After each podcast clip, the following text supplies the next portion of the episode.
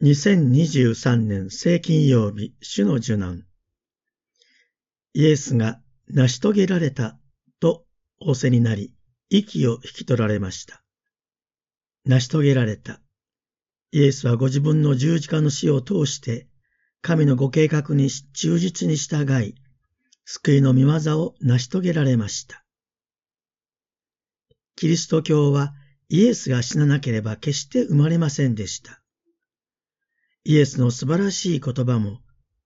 素晴らしい奇跡も、イエスが十字架で死ななければ、それは単なるヒューマニズムに終わってしまうキリストの出来事でした。しかし、キリストが神の子でありながら、救い主としての使命を果たすために十字架で命を捨てること。そのことがキリスト教の最も根本的な出発点なのです。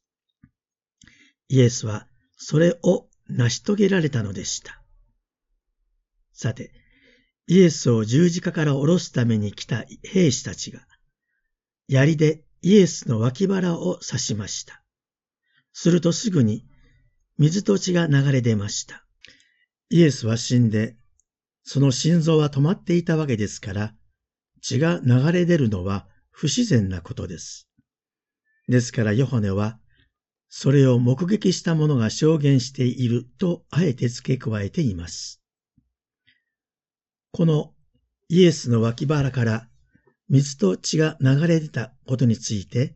4世紀の恐怖であるヨハネ・クリゾストモという司教は次のように説明しています。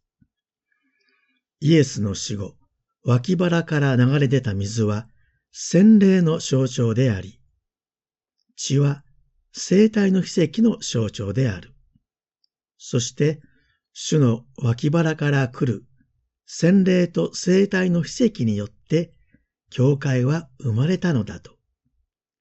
さらにこれをアダムとエヴァの創造の場面に関連づけてこう説明しています。神が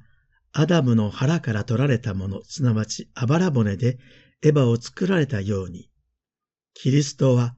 脇腹から流れ出たもので、教会を形作られたのだと。しかも、神は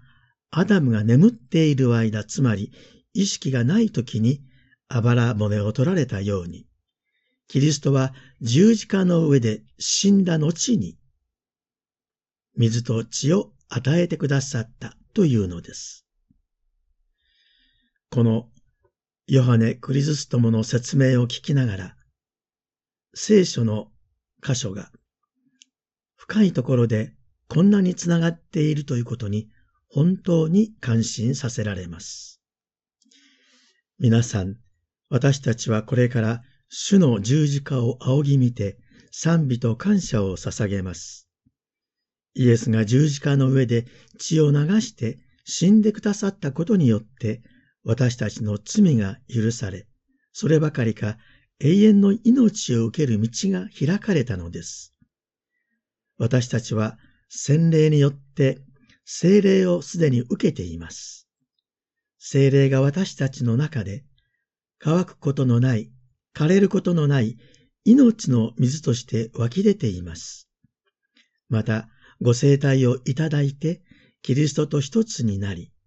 私たちのうちに復活されたキリストが住み続けてくださいます。こうして私たちは神との交わりに生きることができるものとされているのです。キリストの十字架の死と復活によって私たちがこの神との交わりに生きるものであることを今日私たちは十字架を見て心から感謝しなければなりません。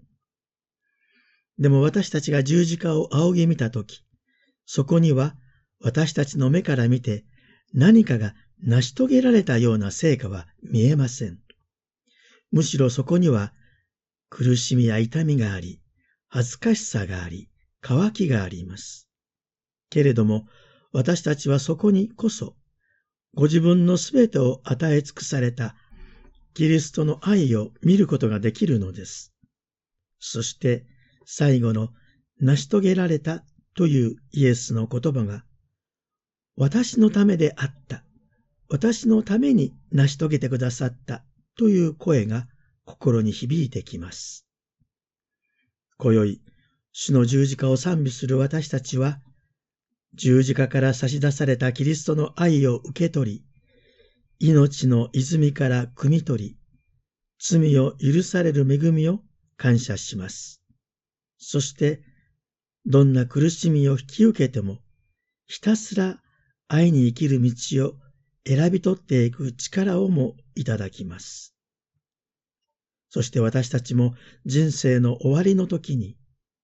そのすべての過ちや罪にもかかわらず、主よ、私はできるだけのことをしましたと言えるならば、どんなに素晴らしいことでしょうか。では、十字架のもとに佇むマリアとヨハネと共に、今世界中で苦難の中にいる人々のために、イエスに癒しと慰めを祈りましょう。